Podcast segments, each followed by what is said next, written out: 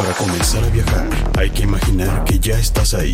Te llevaremos por diferentes lugares y culturas para que te prepares y vueles a nuevas experiencias. Esto es Like a Tourist. Viaja, conoce, diviértete con Sonia Naranjo y Leonel Salazar. Por mediática.fm. Menos discurso, más acción. ¿Qué tal amigos? ¿Cómo están? Muy buenas tardes. Soy Sonny Naranjo desde el meritito corazón de la Ciudad de México y estamos en otra emisión de Laica Turis. Viaja, conoce, diviértete. Ya sabe que todos los viernes aquí nos encuentra en esta estación. Y está como siempre mi queridísimo Leonel que dice cómo le va. Bienvenido, un gusto, un placer poder recibirlo, estar con ustedes ahí del otro lado también y comentándole qué pasa aquí, allá y más allá, señores, en el turismo nacional e internacional. En esta pandemia seguro tiene usted tiempo para planear, para organizar y realizar un viaje, el viaje de sus sueños, sí, aquí estamos soñando todos a dónde me iré a viajar, ya queremos salir. Bueno, pues aquí le decimos dónde puede usted ir a viajar. Ya sabe que nos puede seguir en nuestras redes sociales Laicaturis Magazine en Facebook, arroba soy en Instagram y Twitter y todos los días en laicaturis.com con noticias y temas de turismo. Así que comenzamos con las noticias de esta semana, no sin antes enviarles saludos a todos los que se conectan y nos escuchan todos los viernes de 5 a 6 pm a través de mediática.fm, la radio alternativa. Le enviamos saludos en especial a todos nuestros amigos en México y también a los amigos que nos escuchan y nos mandan saludos de Los Ángeles, California, en, Texas, allá en Dallas, en Houston, en Carolina del Norte, en Atlanta y bueno, en Centro y en Sudamérica también le enviamos saludos a los amigos que nos escuchan en Colombia, Costa Rica, Argentina, Uruguay y bueno, saludos a todos por allá, porque de verdad que son muchos los que nos mandan mensajes en Twitter, en, en Instagram, en Facebook y nos dicen, nos dan algunas noticias de turismo que andan por allá. Así que bueno, comenzamos con noticias y bueno, yo le vamos a platicar de, de que la Ciudad de México está lista ya para la reapertura del sector turístico. Todavía tenemos pandemia, todavía estamos todos así como que cuidándonos, pero eh, ya siguiendo los protocolos, ya la Ciudad de México, de México, las autoridades dijeron estamos listos para una reapertura. También le vamos a contar de que esta semana lamentablemente se nos fue Kino, el creador de Mafalda, y le vamos a decir de dónde, bueno, es argentino, pero de qué parte, de qué provincia de Argentina. También le cuento que está todo listo para el quinto encuentro de Tijuana Innovadora. Y bueno, hay muchísimas noticias más, como que los aviones del futuro van a volar ahora en Par ¿De qué se trata? Bueno, pues le voy a contar en un ratito más. Y bueno, ya estamos, como le digo, en, octubre, en este mes de otoño, y le voy a decir cuáles son los movimientos astronómicos, los eventos astronómicos que vamos a vivir en estos 31 días de octubre. ¿Y usted qué nos va a platicar, Bueno, vamos a comentarle, señores, a la gente que sí, si está preparado, como dijo, sus vacaciones, señores, hay buenas noticias para muchos lugares, como que 10 países del Caribe que no exigen cuarentena a los turistas, señores. Así que prepararse porque si se ha pensado que en otros países una semanita de cuarentena, su llegada, qué sé yo, no sé qué, bueno, aquí está salvado, señores, pero se tiene que preparar antes, ¿no? Bueno, también se lo vamos a comentar. Panamá, señores, reabrirá todo el turismo internacional el 12 de octubre. Otro país, señora, que se suma a las buenas noticias para los viajeros, para el turista, para los empresarios, para todo el mundo. Vamos a hablar un poquito del turismo, el desarrollo rural también, si se puede, nos da siempre tiempo. También Avianca reanudará los vuelos entre Colombia y México, señores, este jueves. ¿Qué pasó, señores? A dos días nomás. Qatar, otra aerolínea eh, que se salva con un paquete de ayuda por dos mil millones de dólares, señores, si no, Qatar, estamos hablando una eh, aerolínea árabe, ¿no? Que ahí hay mucho dinero, pero bueno, eh, se termina también el dinero. Vamos a hablar del turismo de lujo de, de los hoteles Anchor, que donde se está reactivando en Sudamérica, señores. También vamos a hablarle de los tres países, señores, top de destinos más seguros para viajar, señores. Se lo comento, que son Fiji, Uruguay, señores, y Tailandia. Así que tenés estos tres países, señores, para poder viajar y te lo vamos a comentar cómo podés ir. ¿eh? ¿Qué me dice? Pues sí, de cómo. Entonces le comento que en México, eh, en la Ciudad de México, eh, presentaron el programa Turismo Seguro que busca reactivar a la industria en la metrópoli mediante una reapertura responsable y con protocolos sanitarios avalados por el timbre de seguridad turística de la Ciudad de México 2020 y el sello Safe Travels que el Consejo Mundial de Viajes y Turismo otorgó a la capital. El programa busca recuperar a 14 millones de visitantes y una derrama económica por 113.113 millones de pesos que representaron el 8.25% del PIB en la capital del país durante el 2019. Así lo comentó la directora general del Fondo de Promoción Turística de la Ciudad de México. Y bueno, eh, ya los visitantes van a poder llegar a la Ciudad de México, pero como siempre es, no solo en México, sino en todas partes, respetando los protocolos, señores, hay que usar el cubrebocas, hay que, hay que usar gel antibacterial, la sana distancia, en fin, todos esos, esos detallitos hay que cuidarlos para poder reactivar la economía en cualquier parte y que no tengamos problemas de, de, de pues de, de contagio, ni mucho. Lamentablemente nos hemos enterado de amistades, de familia muy cercana que han estado ya con el problema del coronavirus. Así que hay que cuidarnos, señores. Pero bueno, eh, también le comento que esta semana se llevó a cabo el 80 aniversario del Palacio de Bellas Artes, precisamente aquí en la Ciudad de México, concebido como un teatro ícono de, de, nuestra capital. Su construcción duró casi tres décadas y en 1987 fue declarado monumento artístico por la UNESCO.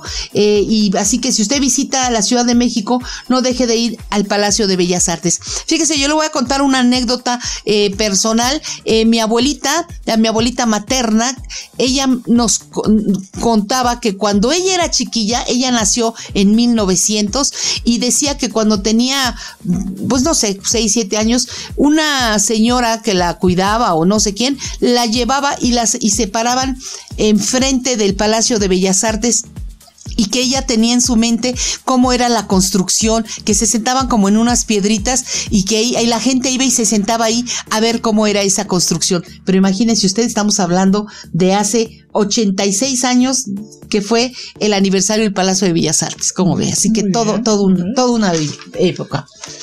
Y bueno, por otro lado también le cuento que no solo en México, sino en todo el mundo, porque créame que sí, en todo el mundo se pusieron em, eh, muy tristes, nos pusimos todos porque nos dimos, nos enteramos de la muerte de Quino, el creador de Mafalda, el dibujante argentino Joaquín Salvador Lavado, mejor conocido como Quino, por Joaquín, ¿no? De Quin Quino. Él murió el miércoles a los 88 años en su país natal. Él fue creador de las viñetas de Mafalda. ¿Quién no recuerda Mafalda? De verdad.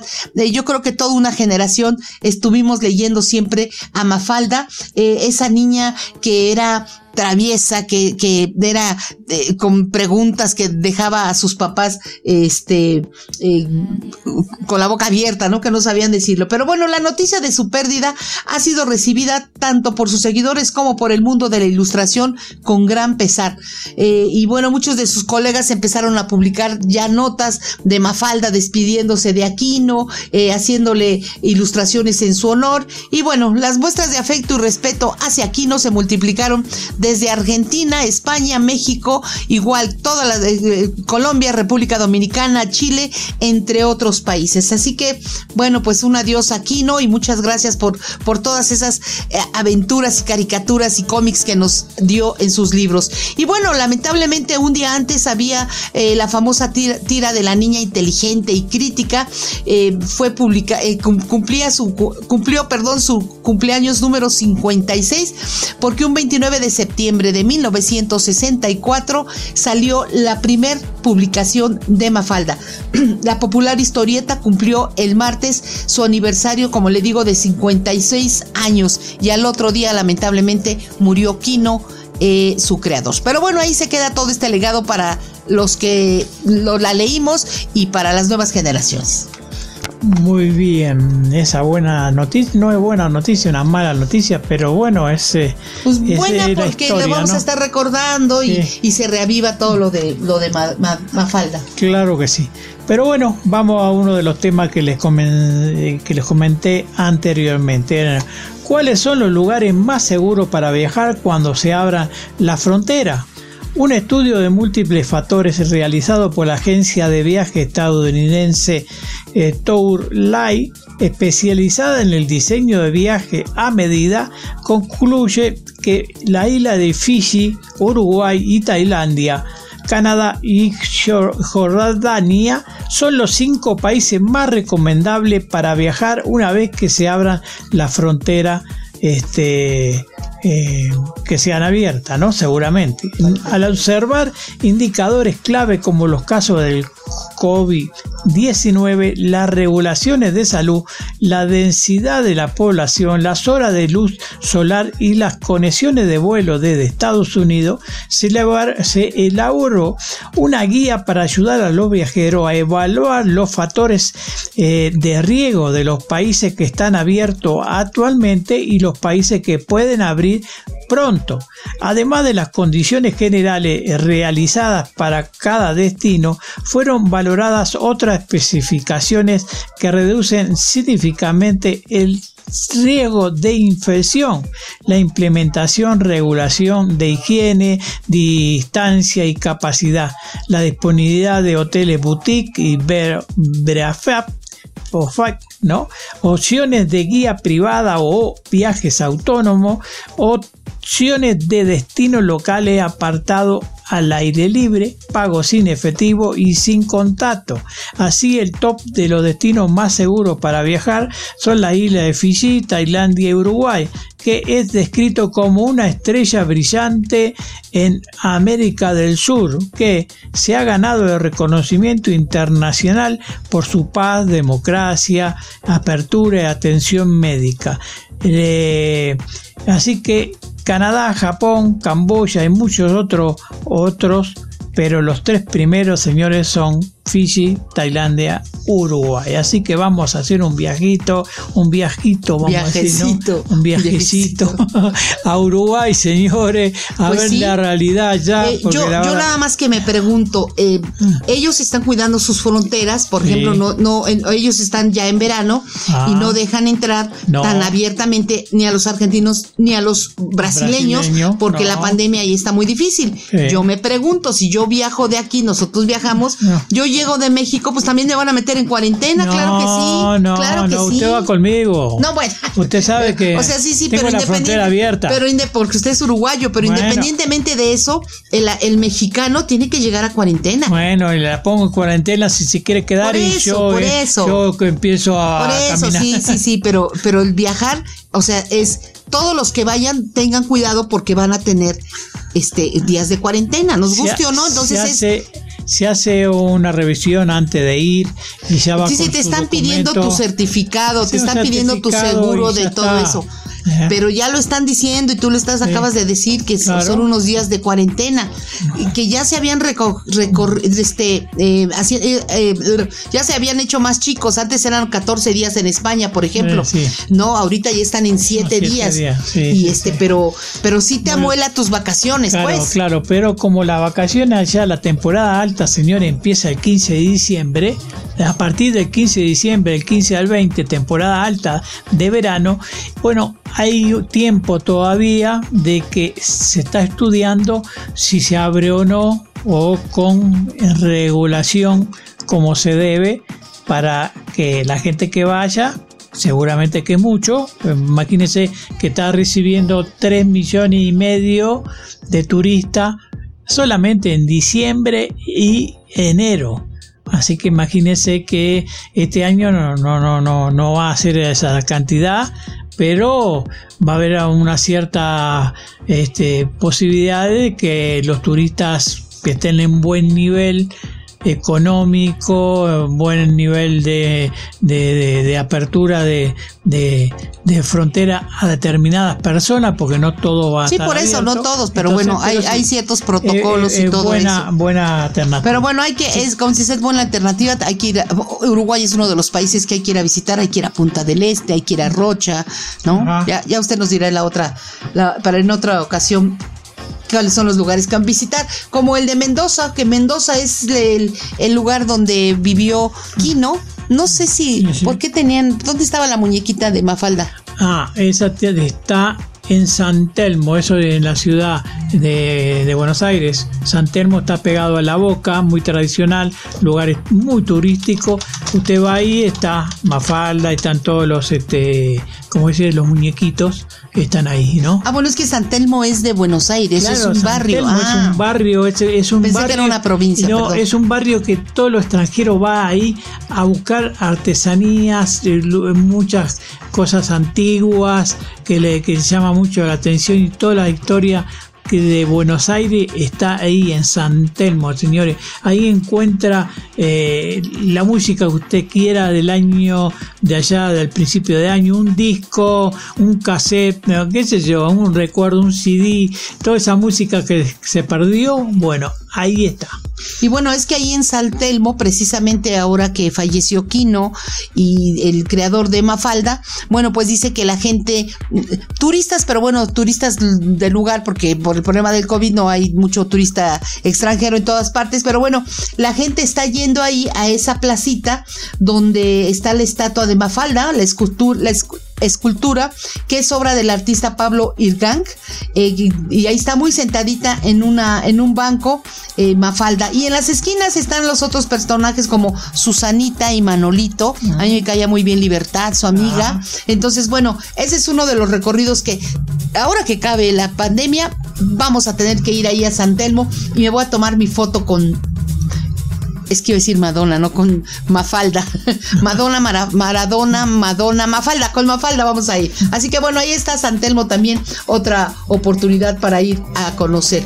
Y bueno, le voy a comentar eh, que ya hablamos la otra vez de de la limpieza que deben tener los aviones y para llegar uno tiene que subir con cubrebocas, no aceptan los cubrebocas que tienen una eh, un aparatito ahí para que haya agua. El chiste es este, que entre el, aire, el chiste es que esos no los aceptan. Pero bueno, ya hablamos de los nuevos trajes de protección que Qatar Airways había implantado entre su tripulación. Todos van como con como si fueran astronautas, pues, ¿no? Las, las sobrecargos. Pues bueno, la famosa aerolínea se niega a despojar a los viajeros de sus queridos vuelos y lo lleva a cabo de la mejor manera, con seguridad. Ahora se alza como la primera aerolínea del mundo en emplear la tecnología Honeywell de limpieza de cabina, pero con rayos ultravioleta, como ve.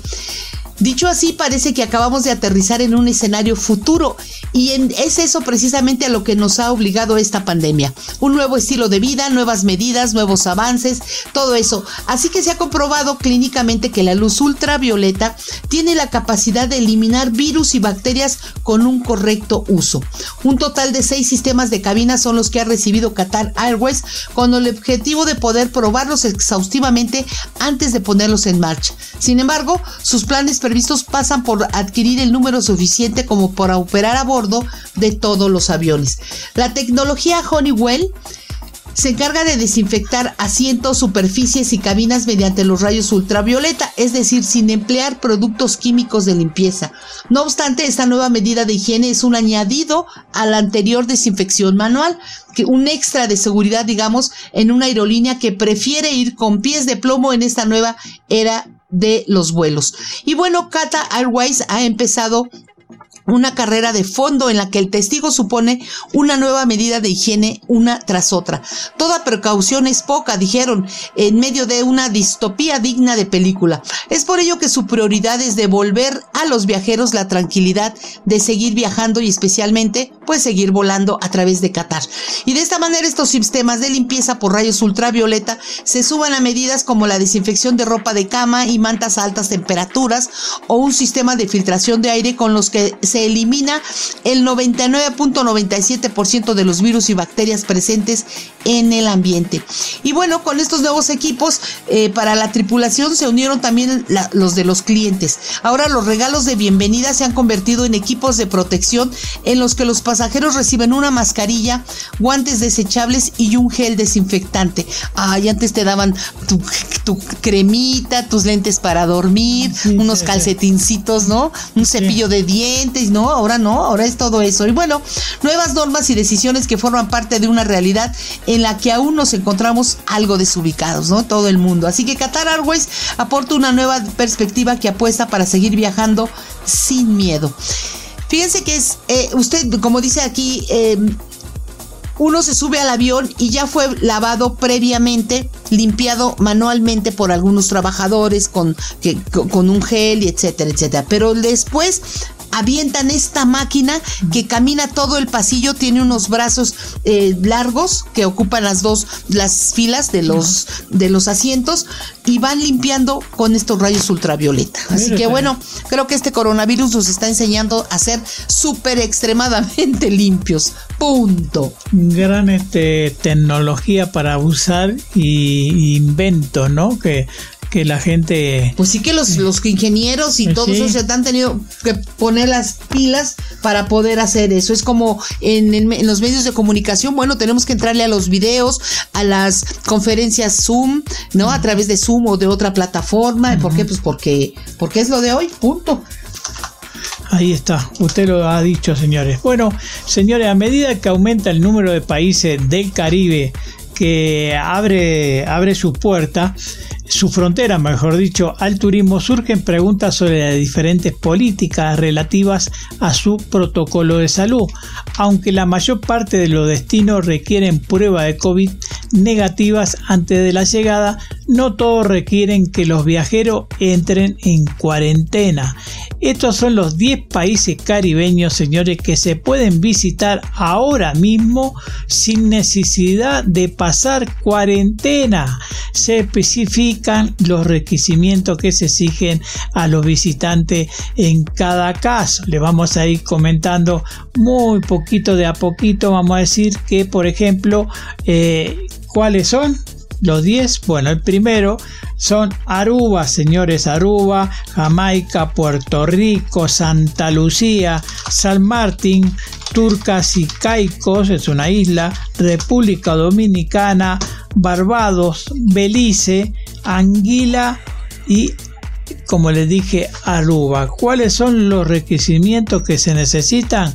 Bueno, eh, Aruba exige a los viajeros que se sometan a una prueba 12 o 72 horas antes de salida del vuelo a Aruba. Se sigue que todos los viajeros se sometan a la prueba del SARS-CoV-2 molecular basado en un hisopado nasal antes de entrar a Aruba, excepto los niños de 14 años que están en centro, por ejemplo, en centro, ¿no? Anguila, por ejemplo, también los visitantes deben registrarse previamente en el sitio web de la Junta de Turismo de Anguila y presentar pruebas negativas. Otro Belice, por ejemplo, eh, está previsto que el país abra su frontera el primero de octubre. Los viajeros deben presentar un cuestionario de salud en línea al menos 24 horas de su llegada y resultado negativo. Barbado, por ejemplo, también los viajeros deben realizar una prueba antes de su llegada para poder entrar al país y los viajeros deben completar un formulario de migraciones, ¿no? O sea, se están previniendo mucho la gente. En República Dominicana, por ejemplo, este, los viajeros ya no necesitan proporcionar una prueba del COVID negativo a su llegada. Más bien, los aeropuertos y otros puertos de entrada a administrarán una prueba de aliento rápido y entre el 3 y el 10% de los pasajeros y a todos aquellos que presenten síntomas de su llegada también bueno va a tener su su, este como dice su contacto con la gente del Ministerio de Turismo de la República, ¿no? Jamaica, los turistas deben obtener y cargar los resultados de la prueba del COVID además de una solicitud autorizada de viaje al menos 10 días antes de salida. O sea, si quiere viajar, señores, a Jamaica, tiene que eh, avisar 10 días antes que va a ir por allá. Así lo esperan, ¿no? Lo esperan no, los familiares, sino lo esperan las autoridades. Puerto Rico, señores, es otro uh, lugar donde los viajeros deben completar un formulario, un formulario con una declaración en línea y llegar con la prueba de eh, bueno, negativa, por supuesto. Santa Lucía, bueno, señores, y, los viajeros mayores de 5 años deben tener un resultado negativo y tomará más de 7 días antes de llegar a Santa Lucía. Esos son algunos de los lugares como San Martín también que eh, van a tener que rellenar una solicitud de autorización sanitaria en línea ante la salida y hacerse una prueba como corresponde. Así que todo está muy bien por aquellos lugares. ¿Qué me dice? Bueno, pues le comento que precisamente em, seguimos con el tema de turismo y como yo le comentamos en el programa pasado, el 27 de septiembre fue el Día, día Mundial del Turismo. Eh, hubo conferencias en todas partes. La Organización del Mundial del Turismo también participó.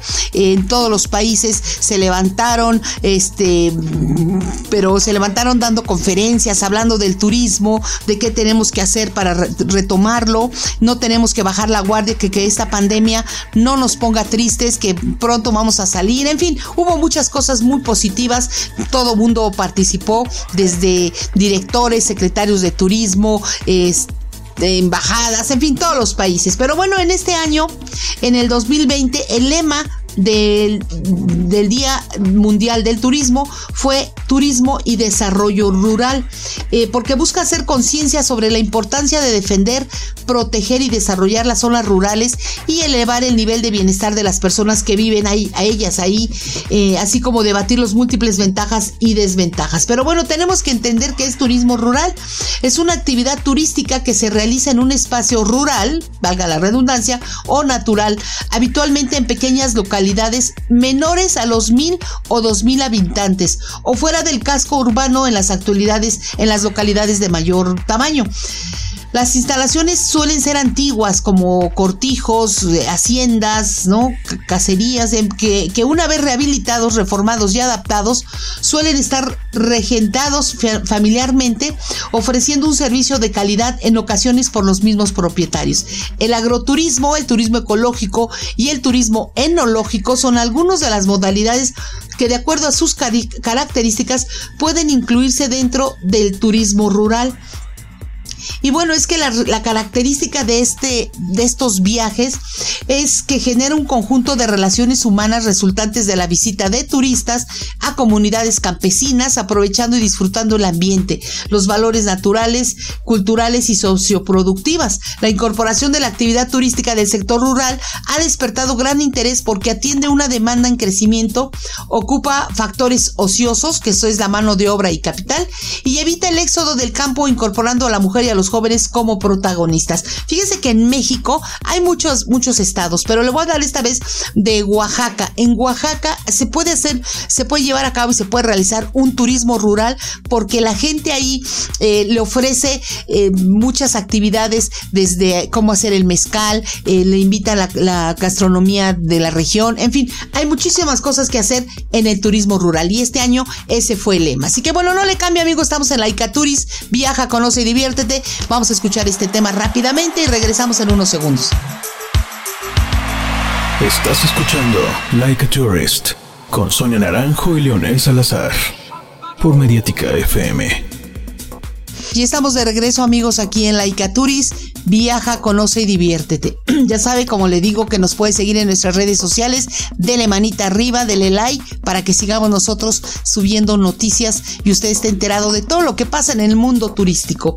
Y bueno, le comento que los aviones del futuro volarán en bandadas como los pájaros. Que sí, fíjense que las aerolíneas y fabricantes no paran ni un minuto con el objetivo de reducir los costos operativos de sus aeronaves. Los aparatos de nueva generación como el Airbus A3 150 que parte eh, se ensambla en la localidad madrileña de Getafe Apuestan por la construcción de materiales más ligeros a la par que resistentes y por nuevos motores más fiables y eficientes. Todo lo anterior se traduce directamente en millones de euros de ahorro para las compañías aéreas de todos los años.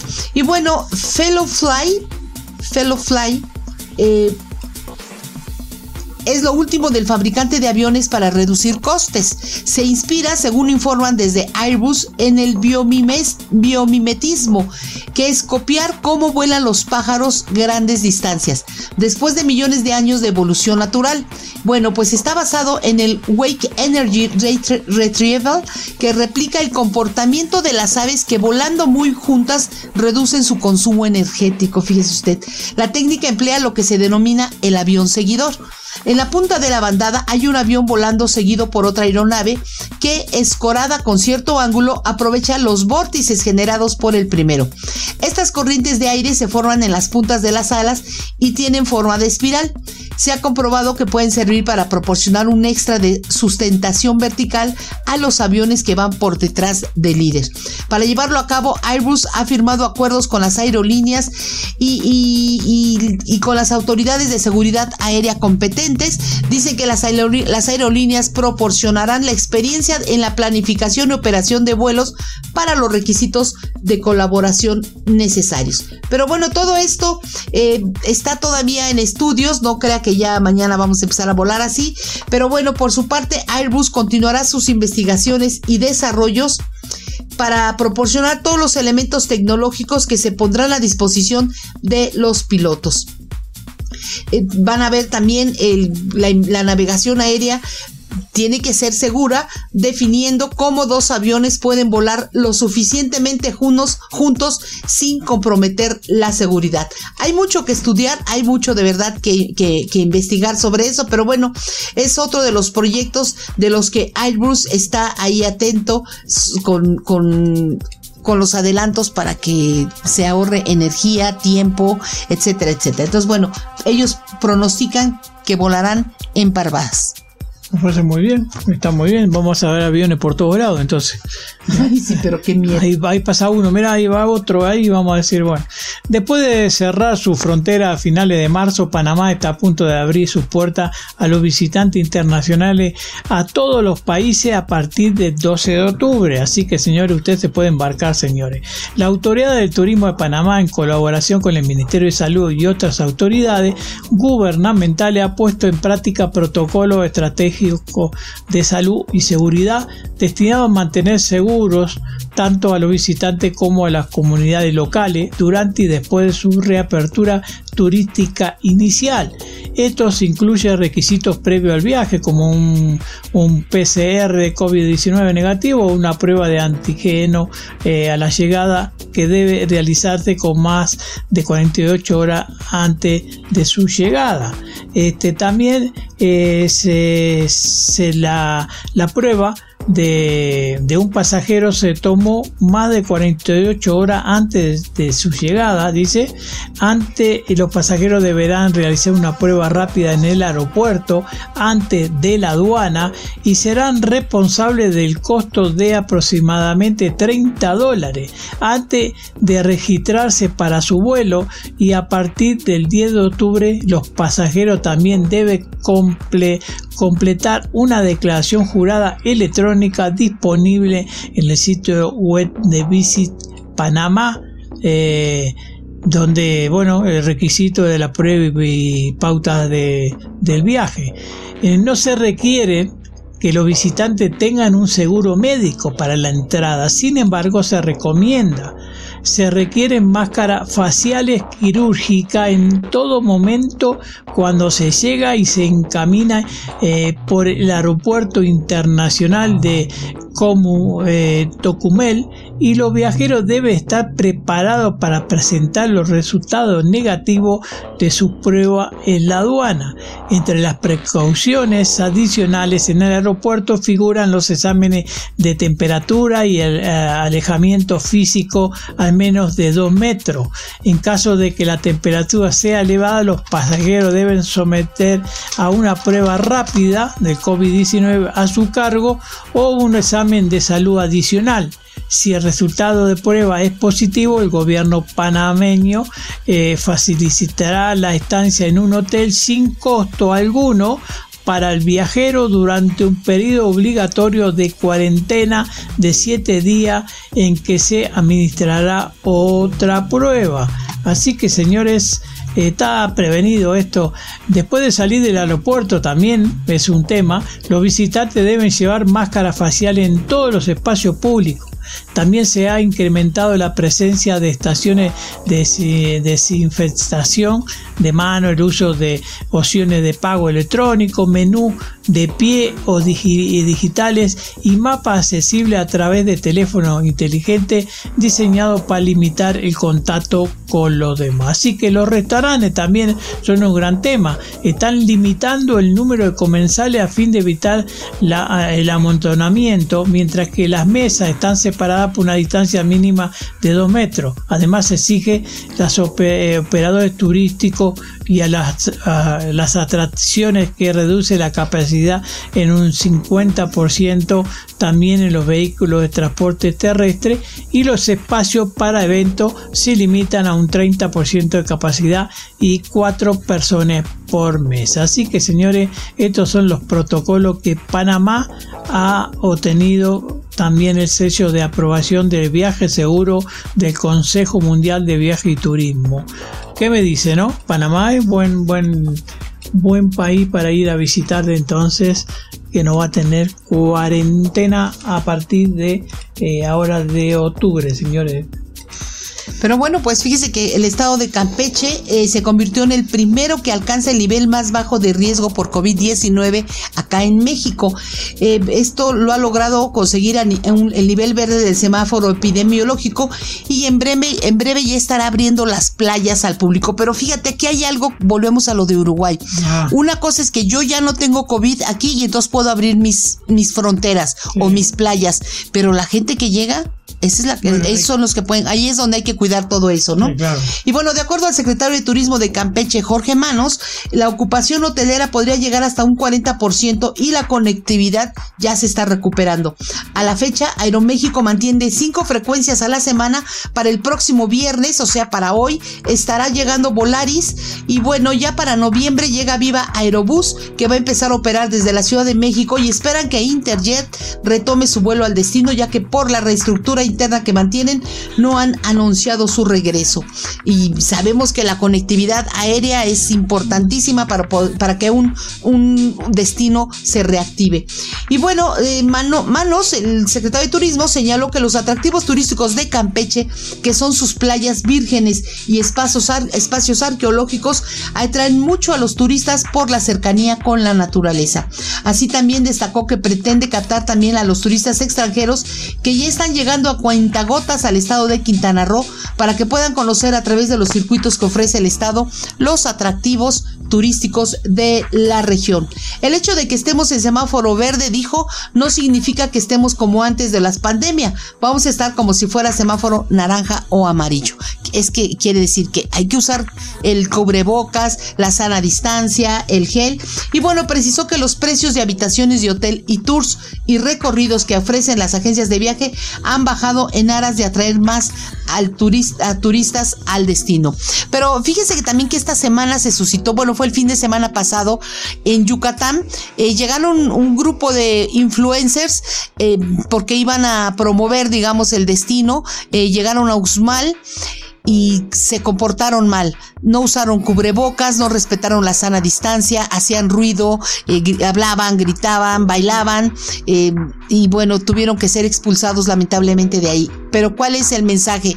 De que tenemos que viajar pero es una, ahorita es un turismo diferente, nos guste o no. Tenemos que ir a los lugares y es respetar la sana distancia, usar el cubrebocas, el gel, ¿no? Usar la máscara, hay unos que son las micas, en los hoteles igual, hay que respetar todo eso, hay que desinfectar. Por ejemplo, decían, si usted viaja, ahorita es importante que lleve una bolsita de plástico, ¿por qué? Porque si llega a la habitación, el, el control de la televisión, pues póngale una bolsita para que usted esté más seguro. Póngale una bolsita y lo usa. Cuando se va, pues quite esa bolsita, ¿no? Ah, Así que.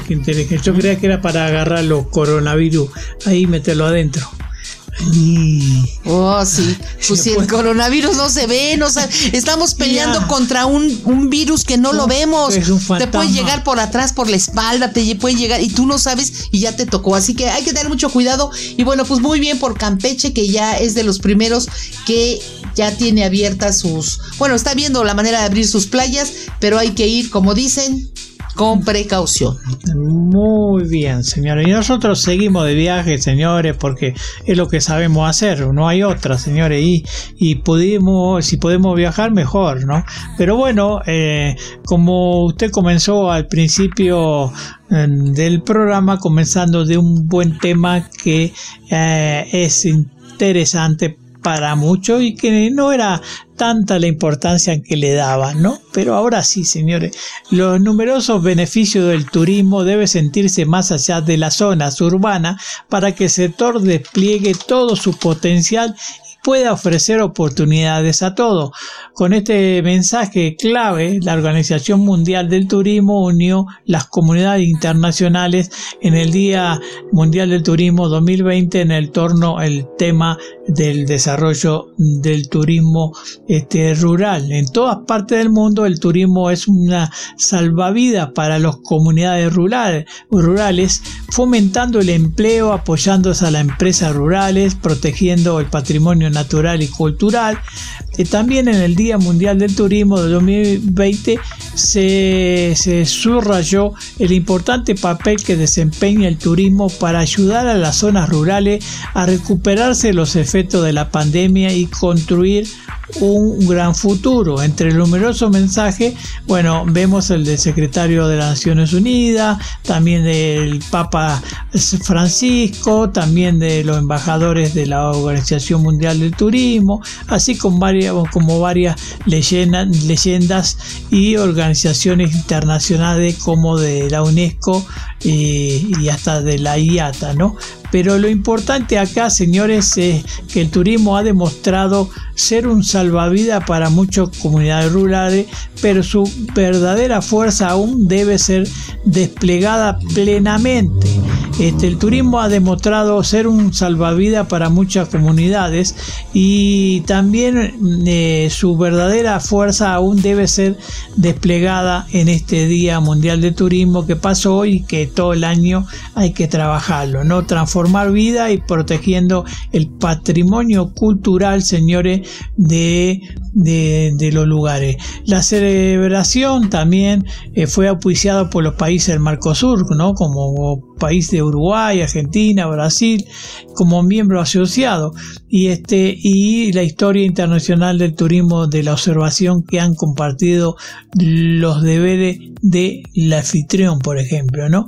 Germán Cardoso, ministro de Turismo de Uruguay, destacó la importancia del turismo rural para ayudar a los países a diversificar su mercado, señalando que ofrece experiencias sensibles y emocionales para los visitantes, además de los beneficios para las propias comunidades.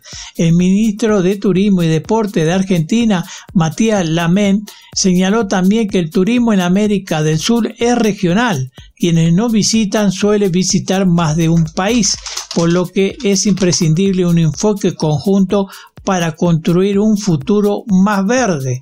Marcelo Álvarez Antonio, ministro de Turismo de Brasil, destacó la importancia de la innovación y la inversión y el poder del ecoturismo y el turismo de aventura. En cuanto al Paraguay, la ministra secretaria ejecutiva de la Secretaría Nacional de Turismo, Sofía Elizabeth Montiel de Afara, realizó también el compromiso de su gobierno con los objetivos de la Agencia 2030 para el Desarrollo Sostenible y es su énfasis en el trabajo con las comunidades locales. El subsecretario de Turismo de Chile, José Luis Uriarty, se comprometió igualmente a utilizar el turismo para apoyar a las comunidades rurales que sufren las repercusiones económicas y sociales de esta pandemia. Así que señores, para comentarle, es decir que en la mesa redonda este, sigue participando este, Mario Alberto González, directora de la Secretaría de Turismo de México, y la chef chilena embajadora especial de la Organización Mundial del Turismo, Pilar Rodríguez. A ellos se le unieron también este, directores de varias agencias de viaje de aventura, profesional del Fondo de Viaje de los Estados Unidos. Este fue un gran evento, señores, donde la Organización Mundial del Turismo aprovechó la ocasión para lanzar sus nuevas recomendaciones sobre el turismo y el desarrollo rural.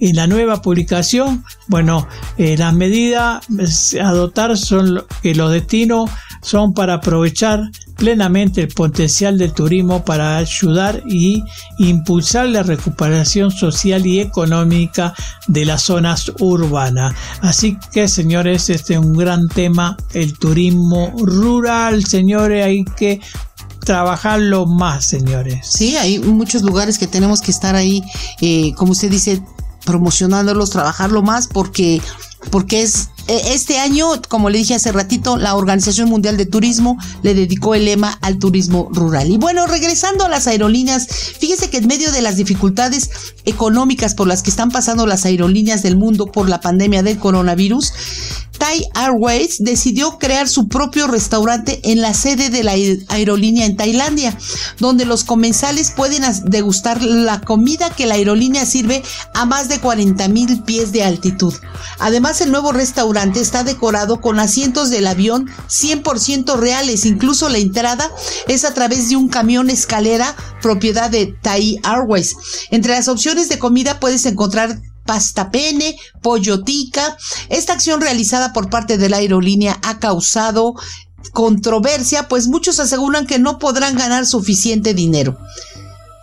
Pero la apertura del nuevo restaurante fue bien recibido por los clientes de la aerolínea, pues ofrece una experiencia que antes era exclusiva de los que realizaban vuelos a través de esta aerolínea. Pero no es la única línea aérea que ha incursionado en la apertura de restaurantes en medio de la crisis de la aviación. La aerolínea Asia también abrió un restaurante de Kuala Lumpur, en Kuala Lumpur, desde diciembre del 2019, donde principalmente se ofrece la comida que se sirve a bordo de sus aviones. Así que la decisión de crear su propio restaurante no está nada descabellado.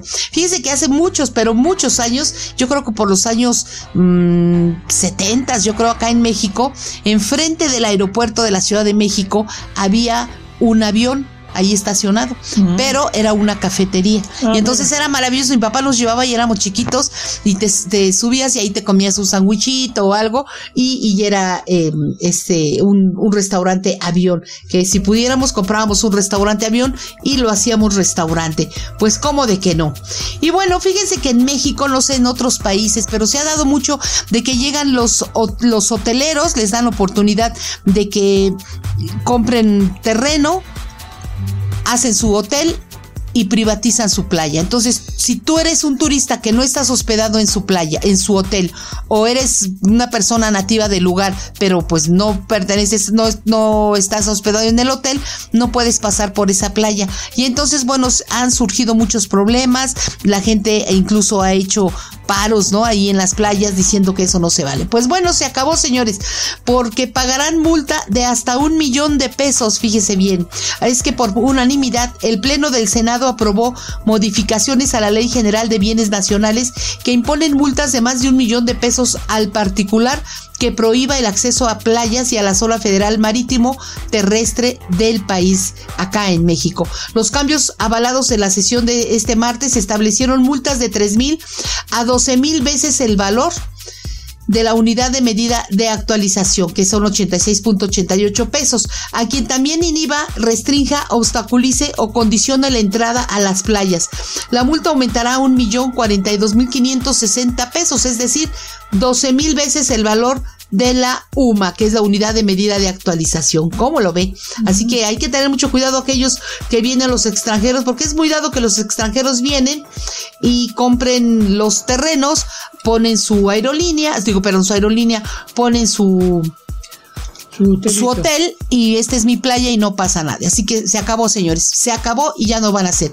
Y bueno, le cuento que la mítica ciudad del juego en Estados Unidos, Las Vegas, tiene ya a su principal competidor en la ciudad de China, en Macao, donde también se encuentran algunos de los mejores casinos del mundo.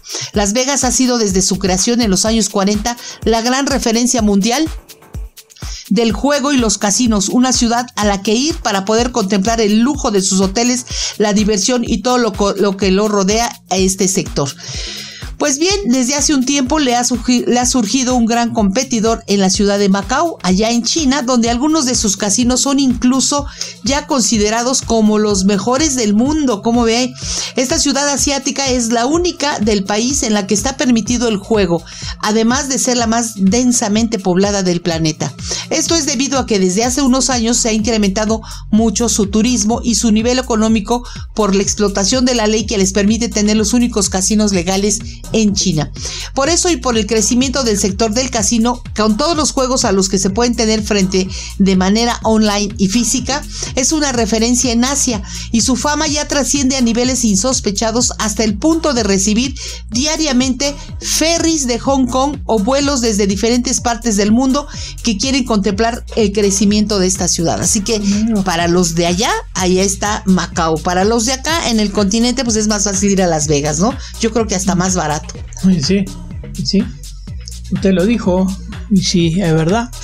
Pero bueno, señores, poco a poco el mundo abre nuevamente su puerta y en ello también se reactiva el sector lujo, señores, que durante la amenaza del coronavirus, señores, 19 apuntaba a recibir turismo local.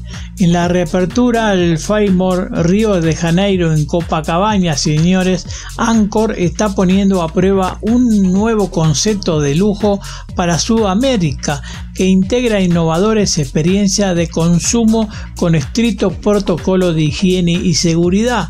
La cadena este, ya reactivó en la región algunos hoteles de alta gama que han puesto un claro foco en el turismo interno mientras que dure la pandemia sanitaria.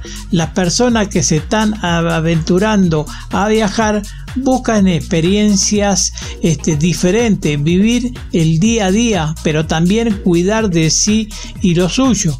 Por lo tanto, en el actual contexto, lo más importante es que recibiremos a huéspedes locales que prefieren viajar en automóviles a lugares cercanos y alojarse en hoteles que incluyan todos los servicios para así tener una estadía satisfactoria que permita mantener las medidas de distanciamiento físico. Lo dice eh, Phyllis Track, vicepresidente ejecutivo de la marca de lujo de Anchor. Tanto en Sudamérica como el resto del mundo ya es posible observar esta tendencia. En Brasil, el Hotel Fairmont, este Río Janeiro Copacabana, reabrió el primero de septiembre con la aspiración de concretar una ocupación máxima del 70 al 60 al 70% a fin de año para así obtener buenos resultados y a la vez cumplir con los protocolos de seguridad e higiene que Anchor ha dispuesto en todos sus hoteles a través de la certificación diseñada en conjunto con Burut Veritas, por ejemplo. En los próximos días de reserva, las primeras habitaciones que se vendieron son las suites, que son espacios de mayor confort y una buena vista. Estamos pensando que el público será principalmente de San Paulo, Belo Horizonte, puesto que la ventaja de este hotel es que se conforma con una isla seguro en medio de una playa concurrida, además en un buen espacio para personas que puedan pasar una semana en Río de Janeiro, trabajar cómodamente, disfrutar sin el impacto de ir a la playa muy pues, poblada, ¿no? Y este también se mantiene las altas expectativas para proyectos en desarrollo como el Sotifel eh, Casa Blanca en Barú, que será la instalación hotelera más importante a la fecha que se ha construido en esta península del Caribe colombiano. Este resort cuya apertura está previsto para el segundo semestre de 21 eh, también ofrecerá actividades como el, spa, este, kit club, fitness, deportes acuáticos, eh, actividades para descansar. Así que esta es otra alternativa que tiene esta cadena hotelera de lujo que eh, lo tiene también en allá por Cartagena en Colombia, señores. Pues sí. Y bueno, le comento que la Japan Airlines se comprometió a usar un lenguaje neutral en un país donde los roles de género están arraigados. ¿De qué se trata? Bueno, pues de que retirará la frase de damas y caballeros. No, resulta que los anuncios a bordo hechos en inglés es un paso simbólico hacia la inclusión en un país donde los activistas han luchado durante mucho tiempo para cambiar las arraigadas tradiciones de género. Los anuncios en japonés se mantendrían sin cambios porque en primer lugar no se utilizan saludos específicos de género. Pero bueno, eh, esta aerolínea comentó que el primero para una aerolínea japonesa es es este cambio, ya que las aerolíneas y los sistemas de metro en todo el mundo han estado eliminando el lenguaje específico de género en los últimos años. En el 2017, los funcionarios británicos dijeron que lanzarían Hello Everyone en el metro de Londres y punto, ¿no? Mark Morimoto, un portavoz de Japan Airlines, dijo que los saludos y anuncios en inglés en el aeropuerto y en la cabina anunciarán un lenguaje neutral en cuanto al género, o sea, ya no van a decir damas y caballeros, señores señoritas, eh, no, no, ya van a decir all passengers o everyone, es decir, todos los pasajeros o este o todos y evitarán frases específicas por completo a partir de este martes. Aspiramos, dijo, a ser una empresa en la que podamos crear una atmósfera positiva y tratar a todos, incluidos nuestros clientes, todos ellos con respeto. Pues a mí no sé, pero bueno, yo digo que sí es muy ofensivo que digan, ¿cómo están señores? Y si yo soy señora me enojo, pero bueno, pues sí, eh, hay unos que sí. Así que bueno, este es el paso de las aerolíneas de, de, de allá en Japón donde no va a poder usted ya, ya no le van a decir cómo está usted o cómo ya.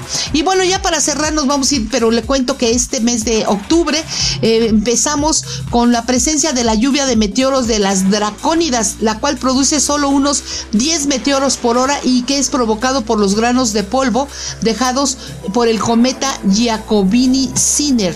Se trata de una lluvia menor que es preferible ver durante el atardecer en lugar de amanecer, como ocurre con otros eventos de este tipo. Cada año ocurren entre el 6 y el 10 de octubre eh, este evento, pero su próximo punto máximo será este próximo día 7. A este evento le seguirá la, oposición, la posición de Marte el 13 de octubre, lo que esto significa que el planeta rojo eclipsará a todos los planetas y aparecerá más brillante. Debido a la oposición, el tercer planeta más cercano al Sol está más próximo a la Tierra, lo cual favorece a, los, a las observaciones que se hacen de él, destacando su color naranja brillante. De acuerdo con el sitio AccuWeather. El martes del este Marte destacará el 13 de octubre entre un mar de estrellas blancas. El próximo 16 de octubre será el momento en que la luna cambie de fase dentro de su ciclo, llegando ahora a la luna nueva, también llamada luna de la cosecha. Según sesky.org, se trata del mejor momento del mes para observar objetos débiles como galaxias y cúmulos de estrellas. Eh, para el 20, del 20 al 21 de octubre está considerada una de las mejores lluvias de meteoritos con cerca de 20 meteoros por hora, fíjese. Además se trata de la última lluvia de meteoritos con buen tiempo en el hemisferio norte. Y para el 31 de octubre, bueno, pues la noche de Halloween de este año será memorable, luego que esta velada será la luna azul o la luna llena que iluminará los vecindarios, lo cual no volverá a ocurrir hasta el 2021. Pues ahí está el turismo para aquellos que son los observadores, que se van a las playas, que se van a las montañas con sus telescopios, pues ahí está este turismo astronómico. Amigos, es viernes, viernes de todo se vale, pórtese bonito, póngase su cubrebocas, use gel, sana distancia y nos escuchamos la próxima semana. Chao, chao.